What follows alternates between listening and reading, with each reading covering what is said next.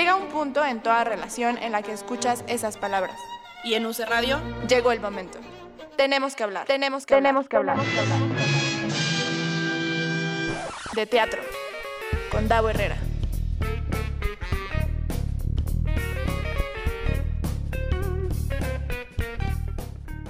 Muy buenas tardes, seres teatrales. Bienvenidos, bienvenidas, bienvenides.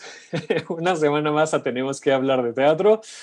Y pues bueno, este es el segundo episodio de la tercera temporada de Tenemos que hablar de teatro porque por fin dejé el miedo de ver teatro en línea.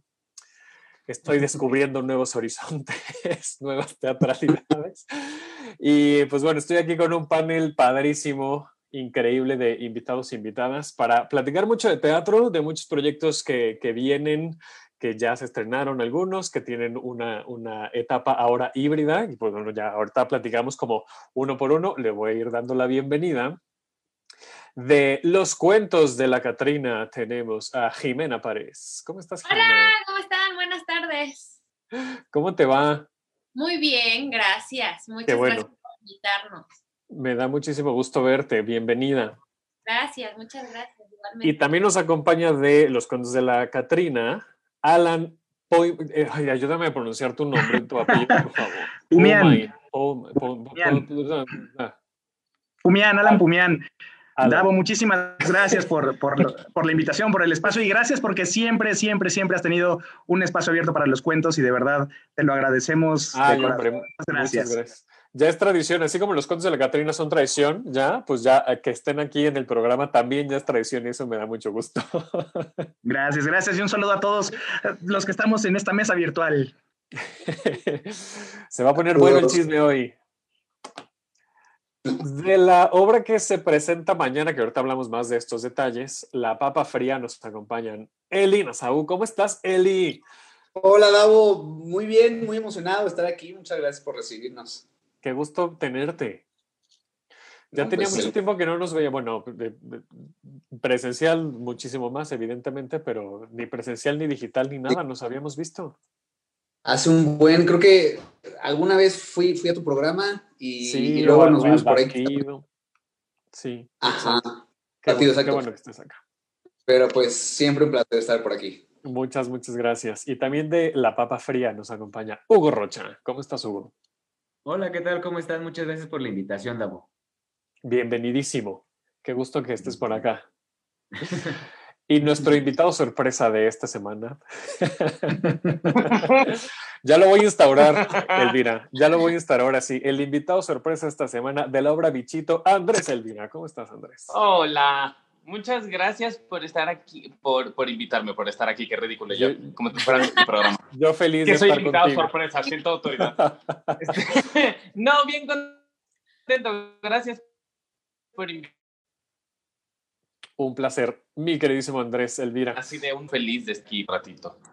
Qué bueno, me, me, da muchísimo gusto. Pues, pues nada, gracias a la gente que ya se está conectando. Muchísimas gracias por estar aquí con, con nosotros y nosotras en este programa. Eh, pues compartan la transmisión para que más gente nos vea y podemos platicar aquí en vivo. Por favor, dejen todos sus comentarios, preguntas, este, cuestionamientos, opiniones de estas obras que vamos a hablar hoy, de cualquier experiencia que hayan tenido durante esta semana, aquí en los comentarios de, de Facebook. Eh, antes de empezar, pues bueno, gracias a, a, Gabo, que hoy no están los controles porque me tocó a mí también controlar el, el programa, pero gracias a Gabo que se conectó al inicio de, del programa, eh, a Solen que también está en la coordinación, muchas gracias. Síganos en redes sociales, por favor, antes de que se me olvide. Use Radio MX en Facebook, Twitter, Instagram. A mí me encuentran como arroba Davo Herrera 9. Y pues bueno, vamos a, vamos a comenzar. Eh, como ya decíamos hace rato, ya es tradición ver los cuentos de la Catrina, que ya están en su quinto aniversario. Jimena Alan, ¿qué tal? Y pues yo emocionadísima, porque este, apenas este es mi segundo año, pero que Alan nos hable del quinto aniversario, porque la verdad. Por supuesto, es que... Alan, cuéntanos, cuéntanos. Gracias, Jimena. Pues, Davo, estamos muy felices de, de haber logrado celebrar cinco años. Eh, este año teníamos todo planchadito, teníamos un plan muy, muy, muy emocionante para celebrar cinco años y vino una pandemia y todo se tuvo que reinventar. Se tuvo Qué raro, que también te tocó a ti la pandemia. Pero, pero, pero logramos, logramos crear un proyecto que nos tiene muy emocionados, que nos tiene muy satisfechos y muy, muy agradecidos de, de, tener la oportunidad de presentar los cuentos por quinto año consecutivo, ahora por streaming, y con un elenco de primera que, que, nos tiene emocionadísimos y que a la gente le ha encantado, y que pues a eso me gustaría que lo platicara Jimena, de cuál ha sido la experiencia de, de este quinto año. Ay, pues para mí ha sido padrísimo, la verdad, súper diferente al año pasado, evidentemente, porque el año pasado fueron funciones presenciales y ahora tuvimos esta experiencia de grabarlo. Entonces, también para muchos de nosotros fue nuevo, ¿no? Estar pendiente de, es que aquí no te hagas tan acá porque entonces ya no te agarra esta cámara. Es completamente diferente, pero es muy padre y además repetir a algunos compañeros y volver a trabajar con ellos en esta historia que además a todos nos fascina y nos mueve y nos calienta el corazón, es padrísimo. Y recibir a integrantes nuevos como a Lalo Siqueiros, a Alicia Paola y al maestro Maribán Martínez, que trabajar con él, la verdad es que es una gloria, es una delicia, ha sido padrísimo. Y también ver el debut de Bastian del Bui, que es el, el niño Paco, y, o sea, y estar como en, esta, en este inicio de su carrera y de esta vida, que en realidad no sabemos, o sea, si se va a dedicar a esto para siempre, pero que tenga sus, sus primeras experiencias y, y, verlo y verlo fresco, ha sido la verdad, una gran experiencia y también es padrísimo poder ver un trabajo en el que estás, porque normalmente cuando estás dando funciones, pues tú no, nunca te ves, no te enteras de lo que ve la gente, ¿no? Y ahora, pues sí, porque pues todos estamos en nuestra sala viendo lo mismo. Justo una de las... Una de las cosas que yo platicaba la semana pasada este, con, con Sabel, que, que, hacíamos este estreno de, de, temporada, era esa nueva comunión que se hace a través de la teatralidad virtual. Y es una de las cosas que yo he disfrutado más de ver el teatro en línea, en el que estás, bueno, claro, en el teatro presencial haces un comentario así súper leve, así bajito, discretito, una palabra, algo, ¿no? Una, una expresión de emoción y tal. Pero en el teatro en línea, pues estás con el WhatsApp abierto o con el Zoom abierto también y ahí platicas con la gente y bueno, yo también que también exagero un poquito, pero nota de voz, texto, así vas comentando lo que está sucediendo y la verdad es que es otra manera de disfrutar los espectáculos eh, en vivo virtuales o grabados virtuales, ¿no? Como, como sea, pero eh, estas nuevas teatralidades y que al final pues sí, sí seguimos, o sea, lo que yo decía era justo eso, ¿no? En, en, el momento de la obra presencial, pues tienes una mini oportunidad y terminando la función hasta se te olvida lo que habías pensado, ¿no? Lo que te había movido. Y aquí ya no, aquí lo puedes expresar, lo puedes escribir, ¿no? Y ahí se queda y lo vas eh, pues, documentando en tiempo real. Y creo que también es como una nueva manera interesante de ver teatro, no solamente de hacerlo, sino también de, de verlo. ¿Cómo es verte? ¿Cómo, has visto estas? Porque me imagino que ya las has visto, ¿verdad, Jimena? ¿Cómo las has visto estas funciones? Pues la verdad es que fíjate que yo sí lo, sí lo disfruté. Es raro, no sé si a los demás les pase, pero normalmente cuando te ves o te escuchas dices, ay, pensé que se veía mejor. como que, o sea, sí, como que uno ve y dice, Dios mío, ¿por qué hice esta cara? Y, o sea, a mí me pasa mucho porque hago muchas caras y digo, claro, con razón la gente se estaba riendo porque me veo rarita. me pasa mucho eso. Y ahora, no sé si es el maquillaje, o sea, o, o que de verdad disfruté mucho grabarla, que lo vi y lo disfruté mucho y dije, qué padre está esto. Entonces, ahora sí la pasé muy bien. ¿Sabes qué ha sido una experiencia, una experiencia, muy rara? Sí. como teatreros estamos acostumbrados a que cada función es única, diferente e irrepetible. Y de repente estábamos en, en revisando un corte y, y, Laura Luz, nuestra directora, decía, híjole, es que esa toma no la quiero porque la bailarina tiene el pie ligeramente hacia la derecha. Y entonces yo decía, ese pie ligeramente a la derecha en una función de teatro no hubiera sido ningún problema, pero como aquí lo vamos a estar viendo y estamos observando y estamos analizando, es un estrés muy diferente y creo que lo que, lo que apostamos o lo que intentamos hacer con, con los cuentos es sabíamos que no era teatro, que no era grabar teatro, sabíamos que tampoco era hacer un programa de televisión o, un capítulo en una narrativa tal cual de televisión, y tratamos de hacer, y ahí Laura Luz fue la que, la que tuvo la gran labor y, y, y, se abocó totalmente a modificar el libreto, a convertirlo en un guion, pero que mantuviera este sabor teatral y que mantuviera los momentos que la gente que ha visto la obra en el teatro tenía y, y, y, se vivieran esos momentos con las mismas emociones que se provocan en teatro en vivo. Y, sabíamos que teníamos que hacer un trabajo de, cámaras muy intenso y ahí fue donde también los actores se entregaron a este proceso creativo de, repetir una escena donde están solo ellos, pero pensando que están todos los demás compañeros alrededor porque la cámara los va a rodear. Y, todo ese experimento fue muy sabroso para todos, pero definitivamente creo que, o por lo menos hablo desde la parte de Carla Pellegrini y yo, que somos los productores, extrañamos más que nunca hacer la obra en vivo porque hay un proceso que es mágico y que es único y que solo se da cuando estás en la sala con los actores y con el público. Y eso, eso va a ser, eso nunca se va a igualar y eso es lo que nos tiene tan esperanzados a que el teatro en vivo regresará y regresará más fuerte que nunca, porque ahora que lo estamos viendo en, en video, nos damos cuenta de lo mucho que nos hace falta este intercambio que solo se da en el teatro en vivo. Entonces, ha sido un proceso interesante, pero creo que definitivamente nos, nos refrenda el amor que tenemos por el teatro en vivo y, y, eso siempre seguirá en los cuentos y en todas las demás obras. Sí, sí, totalmente de acuerdo. Justo es encontrar unos nuevos códigos, ¿no? Encontrar nuevas maneras de, comunicar el, el, teatro. Es, es, bueno, hay quienes dicen que esto no, no es teatro yo no soy nadie para juzgar si tienen o no razón. Yo lo que digo es que al final estamos descubriendo, estamos reinventando, de, insisto, desde ustedes que están creando, pero también de este lado donde estamos viendo, porque también los, estos hábitos, insisto, ¿no? Como de comentarlo en tiempo real a través de WhatsApp o, o tal, pues también estamos descubriendo y reinventando estas maneras de disfrutar los espectáculos, ¿no?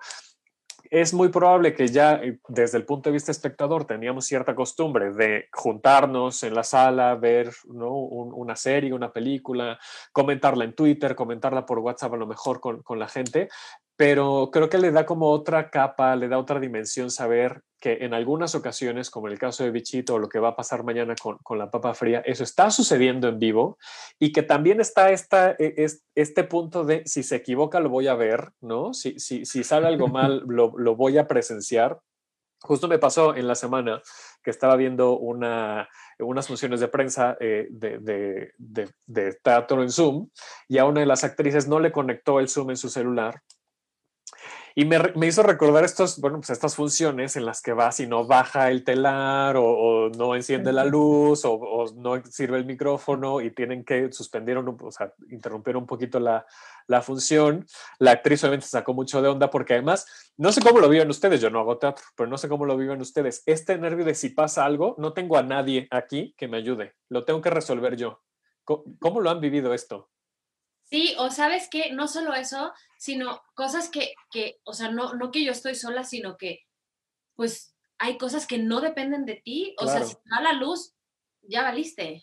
O si se te da el, o sea, el internet porque tronó el no sé qué del, ya valió gorro. Y eso también lo, o sea, lo vi con, con Alan porque yo vi la primer función, el estreno, y luego el, el sábado 3 y luego el domingo 4 vi cómo corría Alan la función y estaban Alan y Laura Luz y los estaban así, o sea, es, es un estrés totalmente diferente.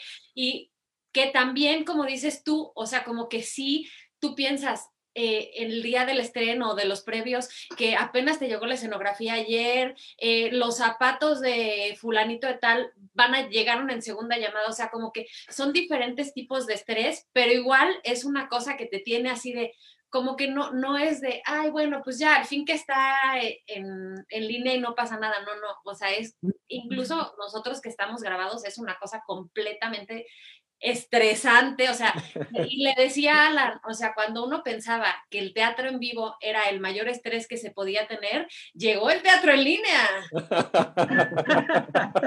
¿Sabes qué pasa? Que hay tantas variables que no dependen de ti, como, como producción de teatro en video, ya sea en vivo o grabada, porque al final dependes del tipo de conexión que tiene cada espectador, dependes del navegador que está utilizando, dependes de cuántas cookies tiene grabadas o no, depende de, mil, cuánta gente está usando la red en su casa, o si el vecino ya se colgó y está descargando una película, ya le bajó dos megas, y entonces, y lo que es muy estresante es que la gente empieza a comunicarse directamente a decirte, no se ve, no se ve, no se ve. Y entonces es así. Y entonces tú piensas que es tu sistema y entonces empiezas a revisar todo y claro. te dicen, no, no, no estás transmitiendo, estás al aire, estás bien. Ah, ok, ok. Y entonces empiezas a contestar hasta que ya le dices, pues refresca su navegador y lo refrescan. Ah, ya se ve, gracias. Pero en el momento empieza claro. a ver estos puntos donde cada persona tiene una experiencia distinta y como producción estás atento. Yo creo que ahí la, la clave es estar muy atentos y, y, contestar a tu audiencia, o sea, que la audiencia se sienta escuchada, acompañada y no nada más como decir, pues, ah, pues es bronca tuya ya, sino que les das este no, servicio. No, estás viendo un video en YouTube, ¿no? En el que tú sabes que si no se ve el video, pues es tu internet, es, ¿no? Aquí eh, está sucediendo una comunión en vivo, ¿no? Eh, al mismo tiempo y eso le da, insisto, otra capa. Sí, pero es muy, muy estresante. Sí, Eli. yo estoy viendo esto y pensando mañana estrenamos y entonces... Mañana qué voy a hacer, está, está Eli ya con el nervio.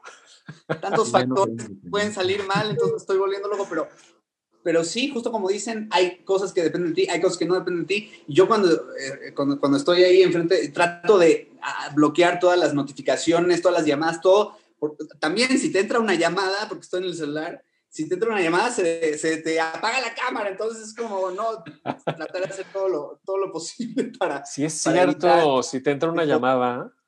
O el, mismo, la notificación del mensaje a mí me, me, distrae. Entonces, eh, sí, yo necesito estar totalmente. Pero claro, como es en vivo, este es un arma muy interesante, doble filo, porque estás en vivo, entonces estás interactuando con la gente, te pueden mensajear, eh, que, que, que, está padre, ¿no? Pero, pero a la vez es como. Eh, pues hay que concentrarse. Bueno, yo para mí eh, ha sido interesantísimo. Además, eh, que de todo lo que ya dijeron, es la precisión que tienes que tener porque estás en una cama, no es teatro que estás así actuando enormes, es una cámara y está el cuadro y, eh, un, movimiento de ojo ya, ya es un mundo, ¿no? Dice muchísimo. Exacto. Entonces, pues eso. Pues ahí está. Si ustedes quieren ver los cuentos de la Catrina, ¿dónde lo podemos ver? ¿A qué hora? ¿Dónde compramos los accesos? Pues estamos todos los sábados y domingos de octubre.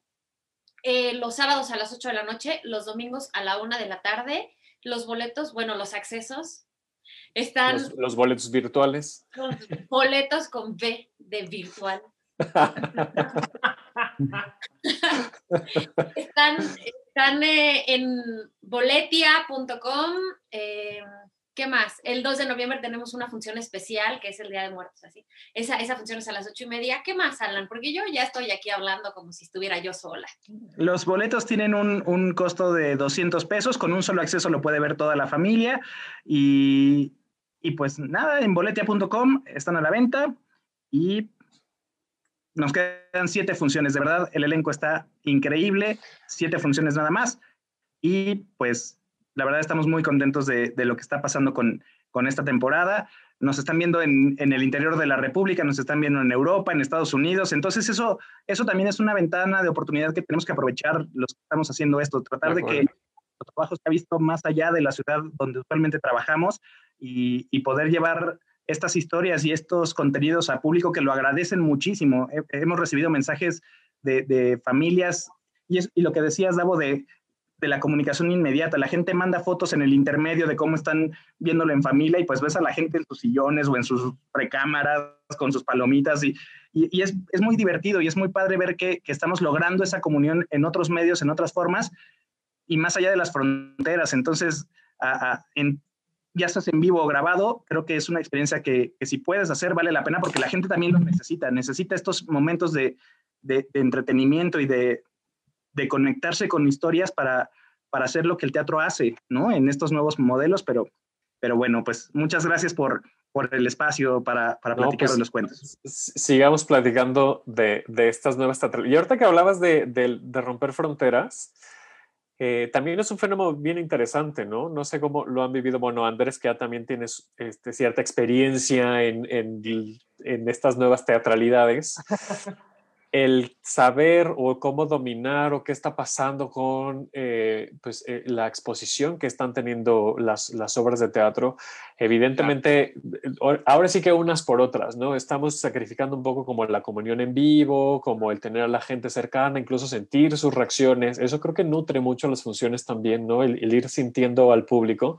Pero por otro lado, estamos llegando a públicos a los que si no fuera por esta pandemia, tal vez no hubiéramos llegado, ¿no? Andrés, ¿cómo les ha ido con Bichito en este sentido?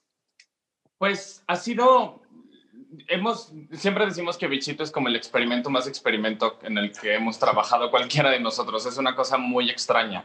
Estamos haciendo un thriller psicológico muy denso, con una historia muy importante de contar, que normalmente esto sería como, o sea, la obra está escrita de manera muy teatral, es una convención muy teatral, tú ya la viste, entonces estamos jugando a que una persona que está ahí no está ahí, pero sí está ahí. Me explico, es una cosa como muy teatral que si lo ves en un teatro se entiende y de repente empezamos a montar la obra muy normal, muy teatral. Eh, Paula empezó a trabajar con Ana y conmigo de manera, pues, normal, pues, usual. Tradicional, digamos. Ajá, tradicional. Y cuando tuvimos nuestro primer ensayo con las cámaras, lo primero que nos dimos cuenta, o sea, le pregunté a Pau cómo se ve y me dijo, se ve mal, se ve plano, se ve falso, se ve raro. o sea, tenemos, estamos bajo manifiesto del Foro Shakespeare, entonces obviamente el presupuesto es reducido, si no es que nulo, este, que es parte de. Entonces es un poco, le decimos teatro de guerrilla un poco, ¿no? Entonces es, ¿qué hacemos? ¿Qué hacemos? ¿Qué hacemos? ¿No? Y invitamos a José Razúñiga a, que, a platicar un poco y a tratar de sacar ideas nuevas, porque siempre es importante cuando estás un poco atorado traer a alguien que sea de fuera, que no conozca, que no vea, que no un ojo fresco. Y lo primero que nos dijo José Ra fue lo que decías tú, Alan, no están haciendo teatro. Esto no es insulto, no es algo malo, no es algo terrible, porque tenemos esta como cosa de, claro que es teatro, porque soy actor de teatro y yo me muero en las tablas, ¿no?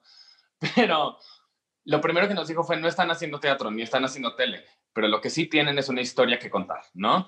Entonces, lo siguiente que nos dijo fue, el público que la va a ver sabe que hay cámaras ahí. Ustedes saben que hay cámaras ahí. Todo el mundo sabe que hay cámaras ahí y esto nunca se ha hecho. O sea, esta obra no se ha hecho en México, es una cosa nueva. Entonces, no las escondan, úsenlas, ¿no? Entonces, claro, y forman parte entonces de esa convención, ¿no? Exacto, y lo que nos dimos cuenta fue que en el momento en el que empezamos a usar las cámaras como elementos de los personajes, la obra tenía como muchísima más fuerza y de repente mm, se nos empezaron a ocurrir cosas y de repente es como de claro, porque aquí podemos hacer esto y esto y esto y de ahí volamos y ahí nos dimos cuenta que teníamos el lenguaje correcto. ¿Qué es ese lenguaje? ¿Cómo se llama? No tengo la menor idea. Pero hemos descubierto una nueva manera de, yo, yo así le digo, o sea, seguramente hay alguien en algún lugar del mundo que ya hizo esto hace muchos años, pero por lo menos para nosotros es muy nuevo, porque de repente nos dimos cuenta que nuestra energía tenía que ser, sí, definitivamente para las cámaras, o sea, como decía él, no te puedes volar ni puedes hacer esta cosa muy teatral, pero al mismo tiempo, como estamos usando las cámaras tipo youtuber, un poco como blog, podemos, o sea, no, no es 100% energía de televisión, sino que hay como un punto medio ahí que también es teatral y que también es grandioso, pues, en, en cuanto a tamaño, que funciona con la obra, ¿no? Entonces ahí empezamos a encontrar el lenguaje. Lo que fue muy interesante fue que tuvimos nuestras primeras cinco funciones así y empezamos a, como, no sé, encontrar este lenguaje de manera muy padre. Y ayer tuvimos nuestra primera función híbrida, que fue en el espacio, estábamos en el foro emergente del, del foro, arriba, en el espacio emergente. Entonces era un espacio chiquito y nada más estábamos nosotros y las cámaras y punto. Y ahora que tuvimos nuestra función híbrida ya fue en el foro grande, en el espacio grande en el foro, tuvimos, tuvimos pues, o sea, mucha gente, pero toda separada porque están a distancia. Pero enfrente nosotros teníamos lo mismo, tenemos las mismas cámaras, la misma escenografía. Y fue una cosa muy extraña, extraña bien, pero fue muy raro, como que estuvimos cinco semanas trabajando este lenguaje y de repente nos dimos cuenta que había gente ahí y había que llegarles a ellos, ¿no? Claro. Entonces, al principio yo pensé que iba a tener, claro, todo esto es un proceso ongoing, pues, o sea, seguimos descubriendo. Sí, sí, Todavía nos quedan dos funciones, entonces tenemos chance de perfeccionar esto, cosa que me emociona muchísimo. Pero al principio yo pensé que íbamos a tener que encontrar como un punto medio de, o sea, tanto energético como emocional, actoral, etcétera. Y de lo que me di cuenta ayer durante la función fue que era como más bien doble. Cuando estamos con las cámaras, porque no cambiamos nada del trazo, no cambiamos nada. El público tiene dos pantallas donde ven lo que nosotros estamos diciéndole a la cámara, ¿no? Entonces tiene la experiencia completa, si se puede decir así. Y lo que me di cuenta fue que hay cierta energía cuando estás hablándole a la cámara, porque tienes una cámara a esta distancia de mi cara, ¿no? Y cuando se abren las escenas y cuando estamos con las escenas que no tenemos las cámaras en las manos. Para los que no han visto la obra, seguramente no están entendiendo un carajo de Absolutamente nada, sí. Ahorita explicamos un poquito más. Tú date, tú date. dos funciones. Este, pero cuando, abri, cuando soltamos las cámaras y abrimos, la energía cambia un poco. Porque tienes gente ahí y esa gente despide energía y nosotros también. Entonces existe este intercambio pero este intercambio no puede mermar en lo absoluto lo que estamos haciendo con las cámaras para el público virtual que tenemos, porque ese es el, también es público, ¿me explico? Están viviendo experiencias un tanto diferentes, pero es, público y nuestra, nuestro trabajo es darles la experiencia completa a todo el público, virtual y presencial. Entonces, es, es un fue, fue, una experiencia de muchísimo aprendizaje, eso es lo que me he dado cuenta, que, que sí estamos como decía una amiga ayer, creo que ustedes sí están descubriendo el hilo negro un poquito, ¿no? O sea, digo, no, no, no, no solo nosotros, sino los que estamos haciendo estas cosas raras, extrañas ahorita a la mitad de una pandemia queriendo contar historias. O sea, ayer Paula decía, ¿por qué nos hacemos esto? Y acabó la función y dijimos, ok, ya, ya entendimos por qué hacemos esto, porque la gente escucha la historia y entiende y vive todo el proceso con nosotros. Porque es muy hermoso salir de la función y tener un público presencial que comenta lo que acaba de ver, y al mismo tiempo recibir mensajes de gente que la vio en streaming platicando su experiencia viéndola así. Y aunque hay cosas muy distintas y comentan cosas diferentes de lo que vieron y de lo que no vieron, al final la experiencia es un poco la misma. la, gente está viviendo una historia y compartiéndola. Pero desde, literalmente desde una óptica distinta, porque la cámara te, te, limita a lo que la cámara capta, ¿no? Y estando presencial, pues tú decides si le vas a poner atención al detalle de la izquierda o a la luz de la derecha o a la utilería que está, ¿no? Está ahí rondando. Entonces, bueno, aunque es la misma historia y aunque son los mismos trazos, son los mismos elementos que están viviendo ahí, la, la experiencia literal, insisto, la estás viendo desde ópticas distintas. Y eso también enriquece, creo, mucho este proceso de aprendizaje, de descubrimiento, ¿no? De, ir entendiendo estos, insisto, nuevos códigos, nuevos lenguajes de, cómo hacer teatro, de cómo contar historias, de cómo recibir estas historias, ¿no? Y mi pregunta, bueno, eh, no, no, sé si, no sé si tú sepas la respuesta o, o recaiga en ti, esta, esta decisión de, de, abrir el foro a público presencial, ¿de dónde vino? Si sabes, si puedes, pues, si quieres. No, no, no, o sea, vamos, respuesta, respuesta no, no, la tengo como tal. O sea, la idea original cuando, cuando sale manifiesto era hacer todas las obras de manifiesto de manera presencial, porque en teoría para, para septiembre ya íbamos a haber regresado. Este, y eso no sucedió. Este, entonces, la idea original era hacerlo presencial y eventualmente, o sea, iba a ser presencial, empezamos a ensayar y pues nos llegó el mensaje de, oigan muchachos, esto no va a poder ser presencial, por lo menos. ¿Sabes qué creen? muchachas, les explico. Entonces, oigan, no se va a poder hacer presencial, tiene que ser virtual. ¿Tienen algún problema? Y rápidamente dijimos, no, para nada, pues lo descubriremos en el proceso y fue lo que nos pasó, efectivamente. O sea, esencialmente vamos, hoy por hoy estoy muy orgulloso de lo que hemos logrado, pero en su momento fue retrasar la obra completa. Claro. O sea, teníamos un trazo ya hecho de toda la obra completa y de repente con las cámaras nos dimos cuenta que había que cambiarlo y sin querer queriendo en uno o dos días retrasamos la obra completa, o sea, ¿no? Entonces, pero la intención original siempre fue hacerla presencial, porque aparte esta obra en particular, como les dije, es muy teatral, sí es muy para tener público, ¿no? Entonces, eventualmente se abre esta cosa de, tienen el 30% del teatro, lo quieren usar y dijimos, pues, si es viable, si es seguro, si es posible, adelante. Siempre, o sea, amo lo que estamos haciendo, pero nada, nada sustituye al público en vivo. O sea, Por supuesto. ¿No? Entonces dijimos, si es seguro, si es posible, si es viable, adelante, siempre y cuando todos tengamos las medidas de seguridad correctas y lo podemos abrir así, venga. Claro, que sea responsable, ¿no? Ajá, exacto, esa era nuestra única como condición, ¿no? O sea, que sea responsable, que no pongamos a nadie en riesgo. Este, y se, se nos comunicó que todo iba a suceder así, y así fue, por lo menos ayer. Este, entonces, vamos, Sí, es, es raro. O sea, la realidad es que no, nunca nos imaginamos que así iba a tener que ser, pero de alguna manera extraña agradezco mucho que así haya tenido que ser, porque creo que creo que ha sido un gran aprendizaje para todos nosotros teatreros que estamos ahí involucrados, pero también un poco para el público, como, o sea, ha sido como, o sea, el público mismo nos ha dicho, es una experiencia muy rara lo que acabamos de vivir, o sea, es verlos, porque por ejemplo, una de las cosas más extrañas, que pues bueno, hay que aprender a vivirlas, ¿no? Pero cuando estábamos en el foro chiquito arriba, algo muy interesante es que estamos nosotros dando la función y la gente que está enfrente de nosotros coordinando los switches de las cámaras y etcétera, y el audio y no sé qué, están hablando entre ellos. Nosotros tenemos micro y nuestro, o sea, nuestra voz va directo al stream.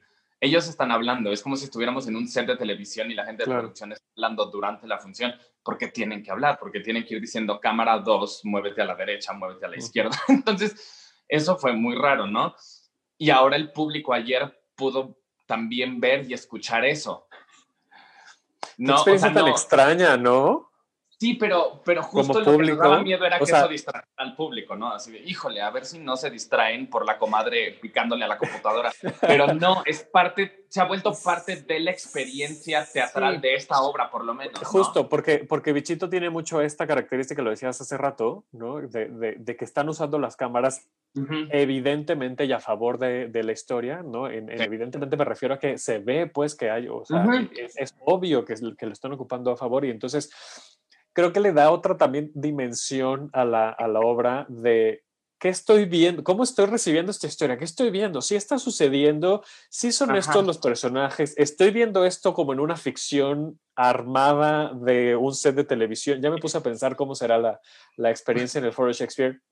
Sinceramente, no sé si la voy a ver, pero está, estaría interesante. Mira, o sea, pasa que tú, tú, ya la viste, pero ahora sí que sin spoilers para los que no la han visto.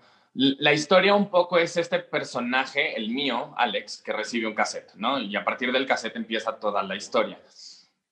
Es un cassette con la voz de, o sea, es una historia que le cuenta a su hermana, mujer a la que no ha visto en 14 años, ¿no? Y tienen una historia complicada. Y un poco la obra, si lo quieres ver en términos como muy estrictos, es este güey como teniendo esta catarsis o este proceso emocional terapéutico como para entender qué fue lo que le pasó de niño, ¿no? Y un poco las cámaras ayudaron a eso, porque entonces es como si este güey se hubiera diseñado su set de algo con cámaras para tener este proceso que necesita tener, para entender qué fue lo que le pasó, ¿no? Tanto a él como a su hermana. Entonces, justo, o sea, no quiero decir se justifica, pero sí un poco, que escuches estos ruidos de la gente con las cámaras y que veas la cámara, porque entonces es como, eh, o sea, es como ver a este güey tratando de sacar todas las herramientas que tiene para entender, ¿no? Y esas herramientas que tiene, pues son dos cámaras y las dos personas que controlan esas cámaras, pero entonces es la computadora para decidir qué se va viendo en cada cámara, pero las pantallas, entonces, así como estás viendo este güey vivir este proceso en tu pantalla, en tu casa, si estás ahí en el foro, ves también el backstage pero ese backstage realmente en la transmisión tampoco lo estamos escondiendo necesariamente. O sea, hay momentos donde hay dos cámaras, ¿no? Una, una fija y otra handheld. Y hay varios momentos en la obra donde a mí en la cámara fija se me ve agarrando la otra cámara. ¿Me explico? O sea, nunca estamos tratando de esconder nada al respecto, al contrario, estamos usándolo como parte de lo que estamos haciendo. Entonces es como ver la experiencia un poquito más completa, pero si la ves en streaming tampoco te pierdes nada, porque el chiste es ver a este güey tratando tratar de resolver su vida. Y ya sea que lo veas con el güey operando la cámara o nada más viéndolo en la, en la pantalla, sabiendo que hay un güey, porque mi personaje lo saluda cuando empieza la obra, sabiendo que hay un güey en la cámara, da lo mismo porque ves el mismo proceso, ¿no? Esa sería mi gran explicación. Sí, es que sigo pensando en, cómo estamos tratando de construir esta, esta manera en la que estamos contando historias y recibiendo historias, repito, ¿no? Eh, me parece un, fenómeno muy interesante, que no sé ustedes, pero yo considero que, que, que, muchos de estos elementos van a perdurar en la manera de hacer teatro, ¿no? Eh, a lo mejor en el uso del video. Sí. Yo, yo, espero que perduren. O sea, a mí lo que más me han preguntado en entrevistas ahora para, para Bichito siempre ha sido, bueno, ¿y qué sientes haciendo teatro a la mitad de una pandemia? Y mi única respuesta es, cualquier manera nueva o reusada o interesante, reciclada de contar historias, o sea, si aquí, si aquí la misión es contar historias para que el público las vea y conecte con ellas, bienvenidas. Es que no es teatro, pues no, no es teatro, es otra pinche cosa, no sabemos, perdón, no sé si se pueden decir eso. Ya lo dijiste.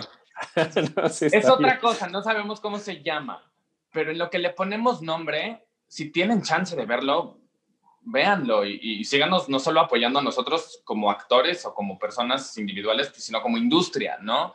Yo sí creo que cualquier manera de seguir contando historias es bien, o sea, son bienvenidas todas esas nuevas maneras y hay que recibirlas como lo que son, como maneras nuevas de contar historias. O sea, eso es, eso es todo, me explico. O sea, me parece como mucho más sencillo de lo que luego la gente lo quiere ver. Es que, pero es que no es teatro, pero es que entonces, ¿qué es? Pero es que tampoco es tele. ¿Qué importa? Al final del día, somos nosotros, contadores de historias, queriéndote contar una historia a ti, para compartirla y conectar. Eso es nuestra única intención, porque como dice Alan, la gente lo requiere ahorita, la gente necesita estos escapes. A veces sí se, necesita depositar el cerebro un ratito y decir, bueno, me voy a conectar a ver bichito una hora y media para estar al filo de la butaca, o voy a ver los cuentos de la Catrina para disfrutar el Día de Muertos, ¿sabes? O sea, necesitamos esos espacios donde podamos desconectar tantito el cerebro y decir, voy a meterme a este nuevo mundo y voy a vivir este mundo con estos actores y con esta gente porque está padre, porque ahorita el mundo está en un lugar muy extraño. Y si puedo vivir esta experiencia de esta manera, porque es la única manera en la que se puede vivir ahora, bienvenida sea, ¿no? O sea, creo que es más sencillo, la verdad. Sí, y el, el tema de lo presencial, yo decía, ¿no? Que a lo mejor, o sea, no sé si la, si la voy a ver presencial, eh, eh, pero, y, y, un poco recalcando el, el, la responsabilidad que tienen los foros porque además no se pueden detener, o sea, también entendamos, ¿no? Porque hay mucha gente que yo leo en Twitter que dicen, ¿por qué abren en este momento? Es que qué irresponsables, qué inconscientes. Bueno, pues sí, son un montón, un montón de familias que viven del teatro, ¿no? Lo, lo vemos en, en, en, el, bueno, todos los foros, pues, ¿no? Que, que les cuento yo, y chiquitos, medianos, claro. grandes, todos los foros están viendo, se vieron muy, muy, muy repercutidos por, por, esta, por esta pandemia. Y también está la libertad de cada persona si decide verlo por streaming o ir al foro, ¿no? O sea, si tu manera de apoyar al teatro porque te encanta el teatro eh, va a ser viéndolo por streaming, pues velo por streaming. Y si claro. tú lo que quieres es salir de tu casa y, y, no con todas las medidas que ya nos decía Andrés ahorita, está muy resguardado, está, están pensando muy bien cómo eh, dar acceso, cómo sentarse y tal, pues ve, disfrútalo, compártelo, vuélvelo a vivir y también está padre. Es, es decisión y responsabilidad de cada persona que hacemos, que vemos, que compartimos y ahí está la diversidad y eso está muy, muy padre. Sí, sí, sí, o sea, estamos muy contentos de que existe esto. Entonces, y gracias por el espacio para poderlo platicar y para poderlo como analizar y, y, dialogar, pues, o sea, esto existe y así es como funciona, ¿no? Entonces, gracias por eso. No, gracias a ustedes. También gracias a la gente que está en Facebook, a Rebeca, a David Emanuel, a Corina, por supuesto, que está aquí ya comentando. Eli también está aquí, mira, Eli en fragmentado.fragmentado fragmentado, está aquí y en Facebook. Oye. Mijael también, bueno, que Mijael justo dice, es, es, entre, es, entretenimiento y se disfruta. Es decir, que con todo respeto se callen y disfruten, dice Mijael.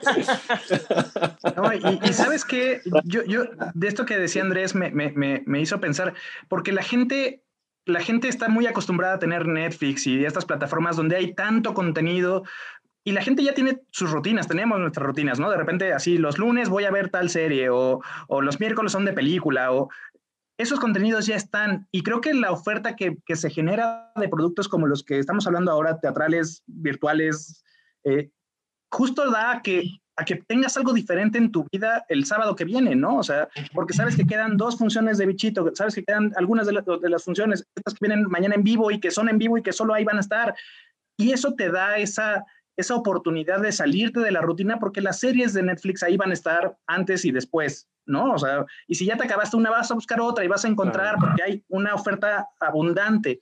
Pero este tipo de experimentos que, que, que se están generando son los que te permiten vivir la experiencia de decir, pues hoy voy a ver algo diferente y que solo puedo ver en estas fechas. Y eso también creo que ayuda a soportar pues este tren en el que estamos metidos que no sabemos cuándo va a parar, pero que, que, te, que, te, cambian un poco la normalidad y eso también lo hemos visto. Y, y, ahorita que preguntabas sobre si esto va a permanecer o no después de, de lo que estamos viviendo, a nosotros nos han llegado muchos mensajes de gente que nos lo está pidiendo, porque nos lo dicen así literal, o sea, yo en mis sueños hubiera visto una obra como esta en mi ciudad, ¿no? O sea, porque no vienen obras de teatro así a mi ciudad. Entonces, por favor, síganlo haciendo el próximo año y síganlo.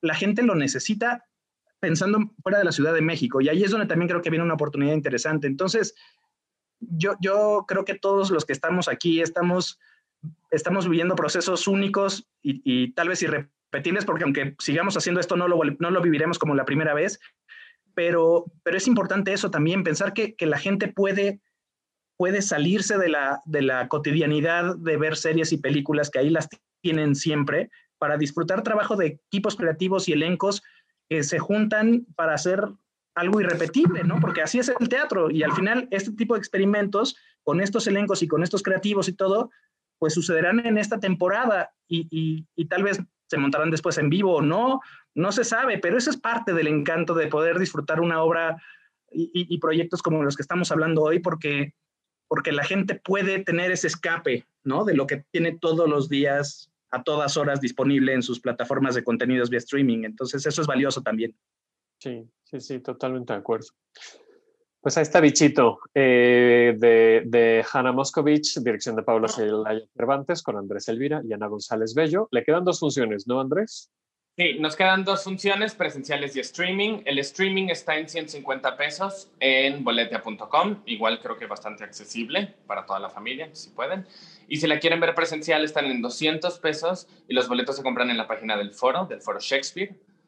Este, si alguien no entiende, siempre lo digo, si alguien no entiende cómo funciona el boleto streaming, cómo funciona tu código de acceso, mándenme mensaje, yo les explico con toda tranquilidad, con toda calma. Así funciona, querido boomer, no hay ningún problema. boomer real o de espíritu también, porque hay, hay ventañeros con espíritu boomer. Oigan, un consejo rápido para Hugo y Eli que estrenan mañana. ¿Consejo rápido? Eh, ay, no sé, disfrútenlo mucho. si tienen una pantalla donde estarse viendo, no se vean. no la usen. Jimena, no consejo rápido para Hugo y No piensen en cómo se les ve el pelo, la pestaña o el ojo, solo vean la camarita y ya.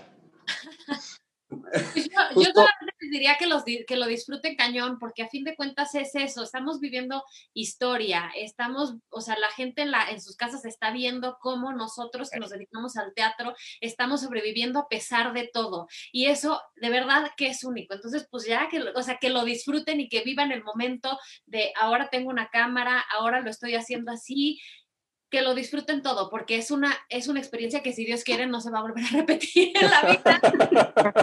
no, y también, y también un poco como disfrutar. ¿eh?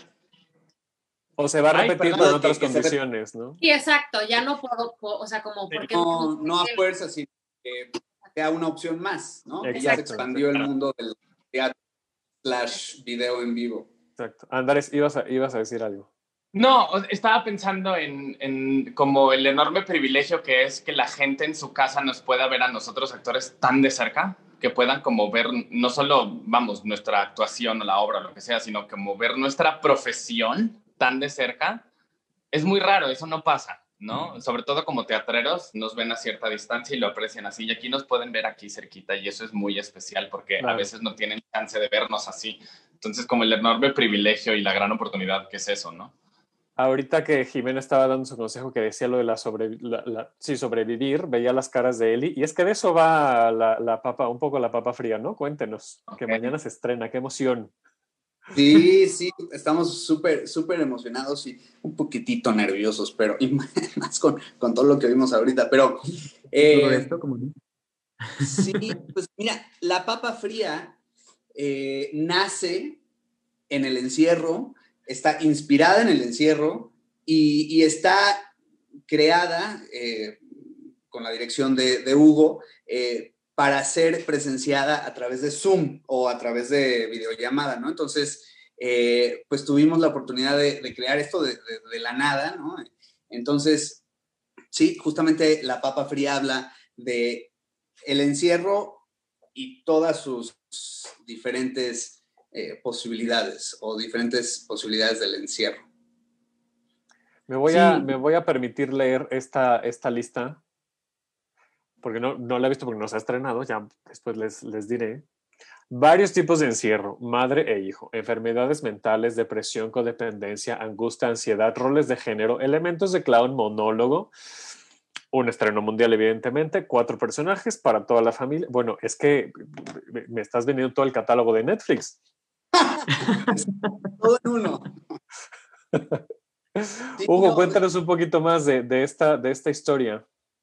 Eh, algo que, como para rescatar de lo que está diciendo toda la plática, porque me ha dejado asombrado toda la plática, eh, es que, eh, por ejemplo, lo que decía Jimena y Alan, de, creo, al, menos lo que entendí, están vendiendo el, el, lo que grabaron, lo están vendiendo como el, boleto para, para ver los cuentos, y lo que dice Andrés de que es como un híbrido entre que se vende el boleto para que lo vean en casa y lo vean en el teatro también, pueden ir al teatro a ver la obra y en este caso es una obra pensada para Zoom.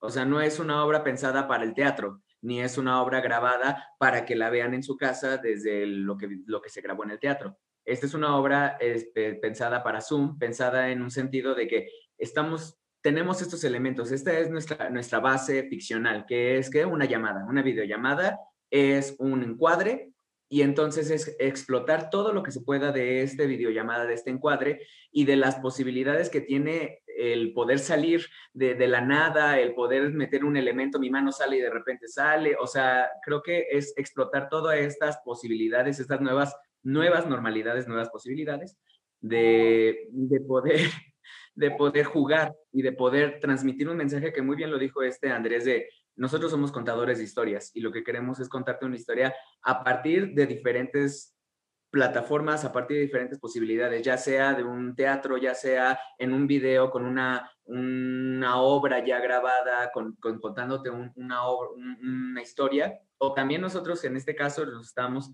aventurando a hacer la obra para en vivo, en vivo que es mañana, este, a las ocho y media de la noche, estoy haciendo mi comercial, a las ocho y media de la noche, este, vía Zoom, eh, y, que, eh, y que lo pensamos meramente para eso, lo pensamos para Zoom, y que no tenemos como la pretensión o la idea, mejor dicho, de decir, ah, estamos haciendo una obra de teatro, porque no, o sea, si somos realistas... Es una historia que se está contando en tiempo real a través de una videollamada. Exacto, o sea, es una, una representación virtual eh, un híbrido entre el teatro, el cine, al serie, mm, lo que... Pero además, como decía Andrés por ahí, eh, permitirnos entrar a las casas de, todas las personas que nos vean es, es la cosa, el, el, teatro o el arte más íntimo que yo me puedo imaginar, ¿no? Entonces, aprovechar este tipo de, de herramientas que nos permiten hacer este tipo de, de, de historias, eh, en este caso una historia que es pequeñita, así como un celular, entonces, eh, y, entrando a las casas, o sea, en vez de que la gente vaya al teatro, nosotros vamos a, las casas y pues tratar de, aprovechar esa, esa posibilidad.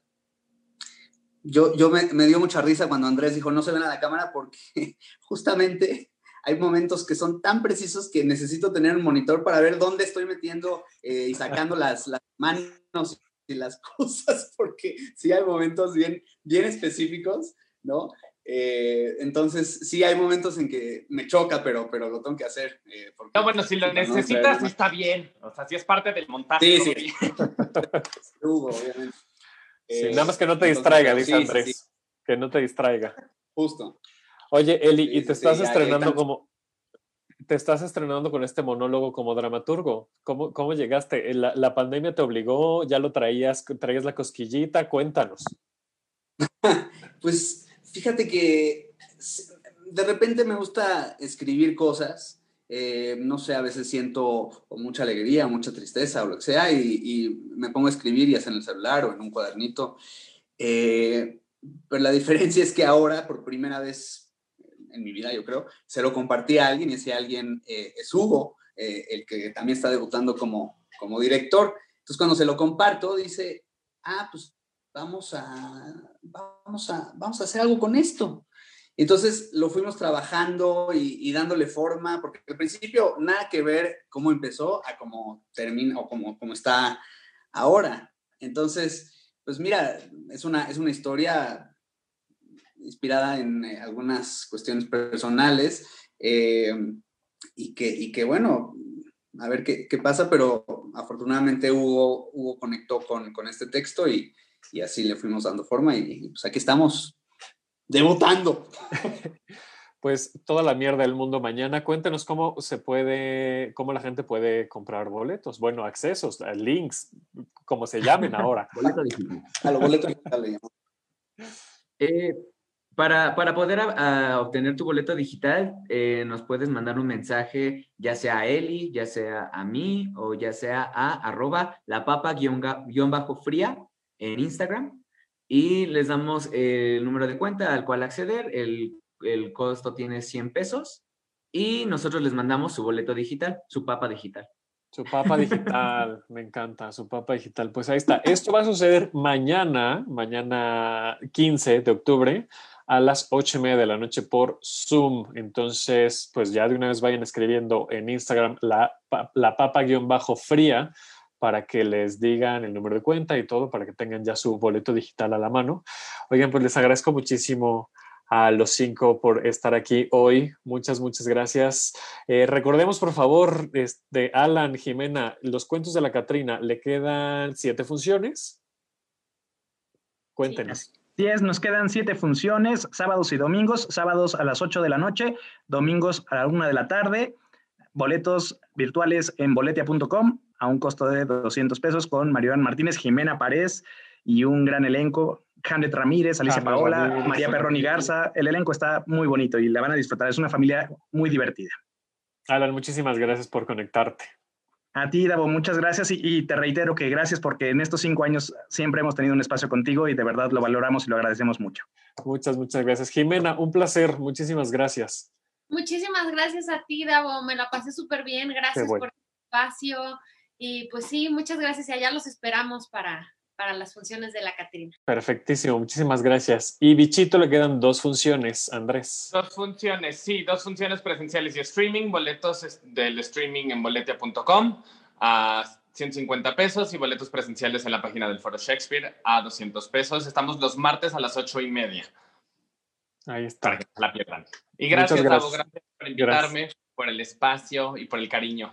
Muchas gracias. Gracias. Gracias también a ti. Eli, eh, Hugo, mañana estreno La Papa Fría. Mañana estreno La Papa Fría, función única. Eh, a las ocho y media de la noche igual, boletos están a 100 pesitos y vengan a ver cómo debutamos en, teatro digital, streaming. Eh, pues Hugo como director y además que compuso la música original de la obra. Ok, de todo hiciste, Hugo, muy bien. No, no todo. Él hizo toda la obra, yo nada más ahí estoy. sí. Pues muchas eh, gracias por acompañarnos. Eli, te agradezco muchísimo. Gracias a ti, Davo, eh, por este espacio y felicidades por la tercera temporada. Muchas mejor. Gracias. Muchas, felicidades. Hugo, muchas gracias. Muchas, muchas gracias. Pues bueno, nosotros nos vemos la próxima semana. Eh, aquí a las 2 de la tarde, como cada miércoles, para una sesión más de Tenemos que hablar de teatro. Y mm, acuérdense de seguirnos en redes sociales. Eh, arroba, a mí me encuentran como arroba Davo Herrera 9. Sigan las redes sociales de UC Radio, UC Radio MX. Eh, escuchen el podcast, ahí están todos los episodios de este año en Spotify y busquen toda la programación de UC Radio. Se quedan con UC Deportes y más, no se despeguen de aquí de UC Radio y pues nada, hasta, hasta la próxima semana. Gracias chicos. Bye. Gracias. Esto fue Tenemos que hablar de teatro. Si lo quieres, déjalo ir. Si es Davo Herrera, volverá cuando menos te lo esperes.